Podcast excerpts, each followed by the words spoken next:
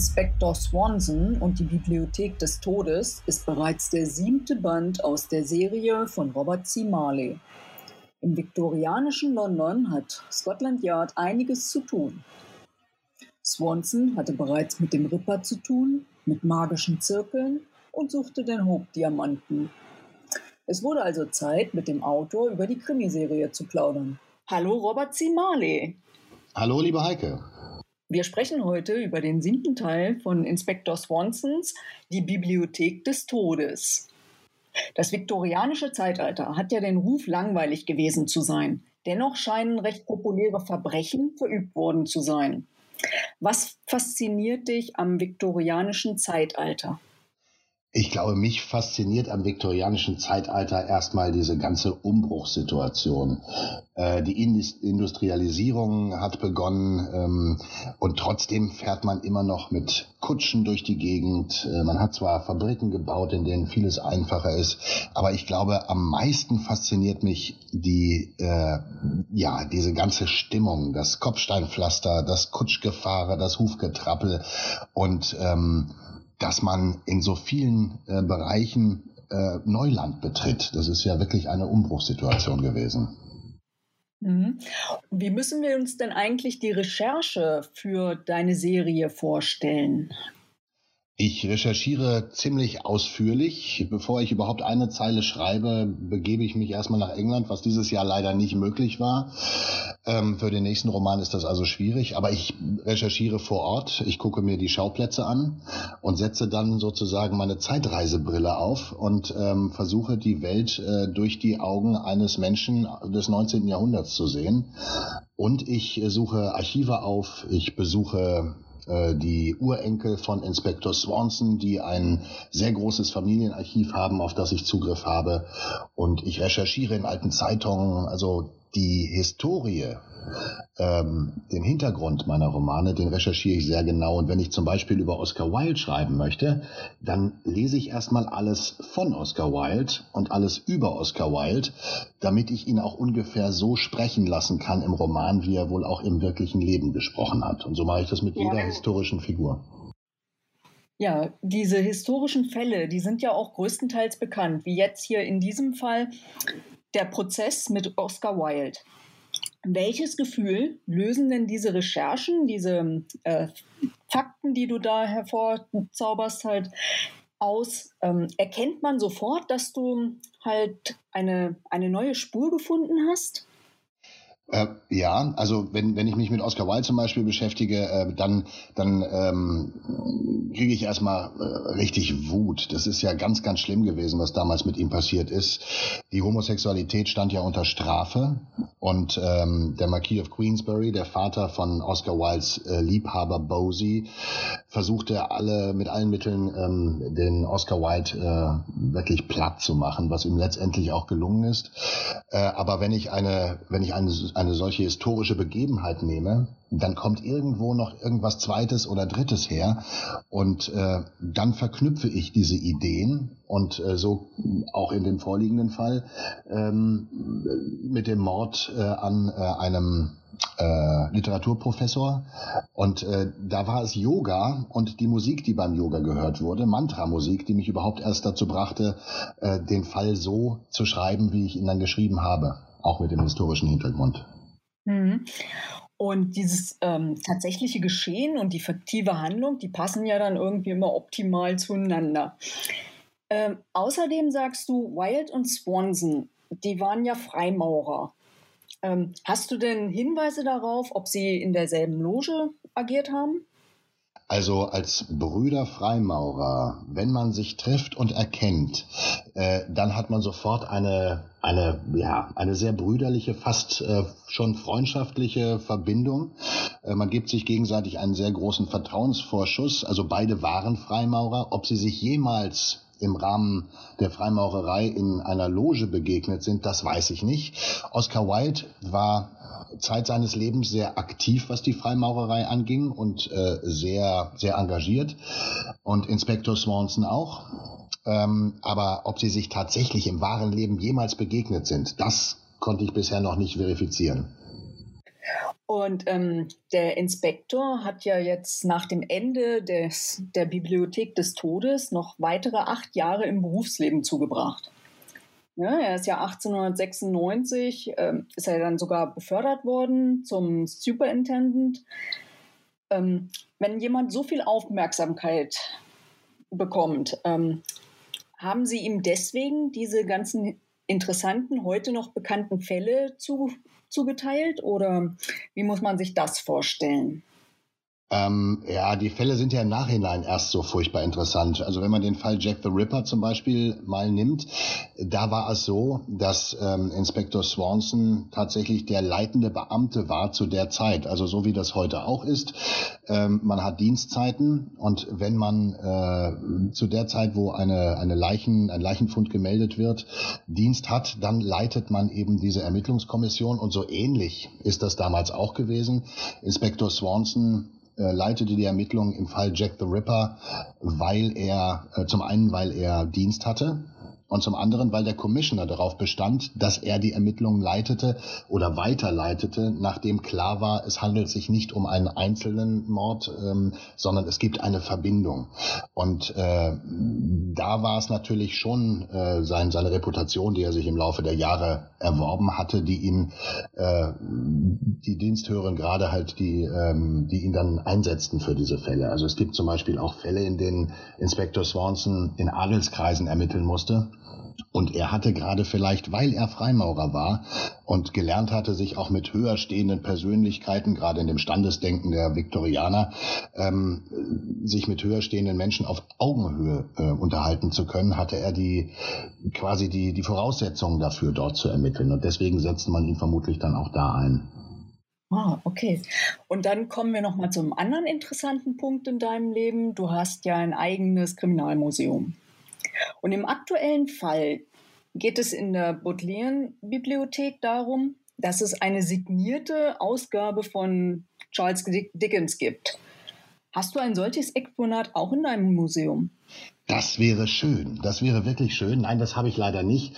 Äh, das wäre auch ein sehr, sehr kostspielige, eine sehr kostspielige Anschaffung. Ich habe sehr viele signierte ähm, Bücher und, und Unterlagen.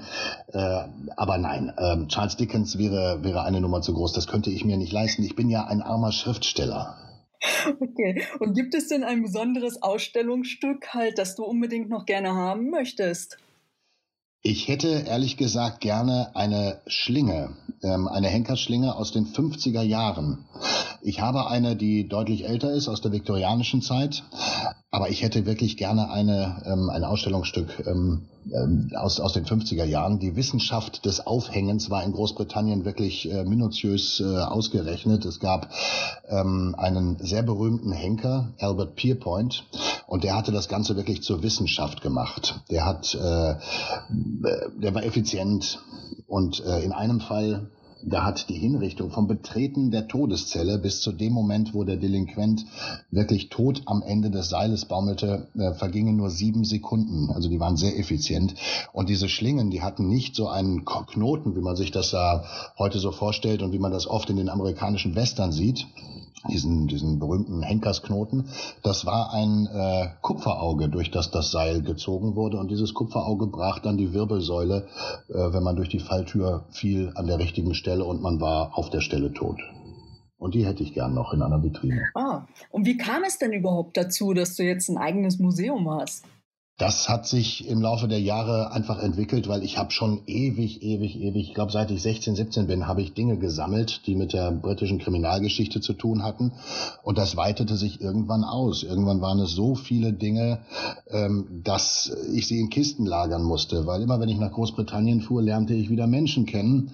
Unter anderem ähm, war ich bis zu ihrem Tod befreundet mit äh, der Witwe des letzten britischen Henkers Sid Durnley. Und ähm, von ihr habe ich viele Dinge bekommen, von ihrem Mann. Äh, ich habe, war mit, mit äh, Ronald Biggs, dem Posträuber, nicht befreundet, aber doch bekannt. Und auch von ihm habe ich viele Dinge bekommen. Und ich habe mittlerweile so viele Bekannte, die in der Richtung in England und auch in Deutschland bei der Polizei unterwegs sind und bei der Polizei arbeiten, dass da so viel zusammengekommen ist, dass es irgendwann mal ausgestellt werden musste. Und dann richtete ich das bei mir in zwei Räumen im Haus ein. Und auch da wird's jetzt eng. Und jetzt äh, wird das Museum umziehen umziehen in einen Ort hier bei uns in Ostwestfalen. In Erlinghausen wird es nächstes Jahr ein, ein Kriminalmuseum geben, in dem dann meine Exponate ausgestellt sind. Hm, perfekt. Lässt du dich denn eigentlich auch durch die Exponate zu anderen Krimis inspirieren? Auf jeden Fall. Also ich sitze, äh, ich muss fast schon sagen saß, weil nächstes Jahr wird sich das ändern, ganz oft in meinem Museum da ist auch eine kleine viktorianische Bar eingebaut ähm, mit richtigen Zapfhähnen, aus denen man dann auch englisches Ale zapfen konnte. Und da saß ich und schrieb äh, erstmal meine ersten Notizen in ein Notizbuch. Und äh, das ist natürlich schon schön, wenn man zwischen all diesen Artefakten sitzt äh, und sich dann inspirieren lassen kann. Wenn man ja zum Beispiel weiß, dass eine Uhr, die da unten steht in meinem Museum, dass die äh, auf dem Kaminsims von Inspektor Swanson gestanden hat und das tatsächlich der Fall ist, dann ist das schon irgendwie schön und dann strahlen diese Gegenstände auch ein bisschen was ab. Und das inspiriert natürlich. Ne? Und kommen wir mal von den Anfängen jetzt zum Ende deiner Textarbeit. Also wie erlebst du dieses Ende? Also vom, vom Einreichen des Manuskripts bis dann zur ersten Rezension. Oh, also man ist ja während des Schreibens sehr, sehr damit beschäftigt, wirklich ein gutes Buch zu schreiben. Und äh, man schreibt das, oder ich zumindest schreibe das nicht für den Profit oder weil ich denke, ach ja, wir müssen wieder ein Buch schreiben, müssen ein bisschen Geld verdienen, sondern ich gehe richtig auf in dieser Geschichte. Und wenn ich diese Geschichte verlassen muss, weil der Text zu Ende geschrieben und äh, überarbeitet ist, dann ist das erstmal ein, mit ein bisschen Wehmut verbunden, weil man lässt die Protagonisten für eine Weile ja, erstmal wieder alleine, bis das nächste Buch angefangen wird. Und ähm, ja, dann geht's ins Lektorat, dann geht's ins Korrektorat. Und ähm, wenn das Buch erscheint, dann bin ich im Grunde schon wieder mit der Recherche des nächsten Buches beschäftigt. Und ich freue mich natürlich äh, wahnsinnig, wenn, wenn gute Rezensionen kommen. Also das beste Sahnehäubchen war eigentlich dass mir mal eine Leserin schrieb, sie habe sich in Frederick Greenland verliebt. Also nicht nur einfach, sie fände den nett und so, sie hat sich richtig in Frederick Greenland verliebt und sie wartete nun sehnsüchtig auf das nächste Buch. Das war großartig, wenn man eine Figur erschafft, die Menschen so gut gefällt, dass sie sich sogar verlieben können. Das finde ich, finde ich fantastisch. Ja, also ist der Übergang von einem zum anderen Buch relativ fließend, ja? Ja. Ähm, wenn man vom Empire Ende des 19. Jahrhunderts schreibt, ne, dann kann man ja auch diese Kolonien, die damals ähm, gewesen sind, nicht außen vor lassen. Wird denn der Inspektor Swanson auch mal über die Landesgrenzen hinaus ermitteln? Also, äh, wenn es um die Kolonien geht, soweit ich weiß, hat er das während seiner Dienstzeit nicht getan. Äh, das würde ich ihn vermutlich dann auch nicht tun lassen. Aber du hast ja eben schon gesagt, er ist irgendwann pensioniert worden.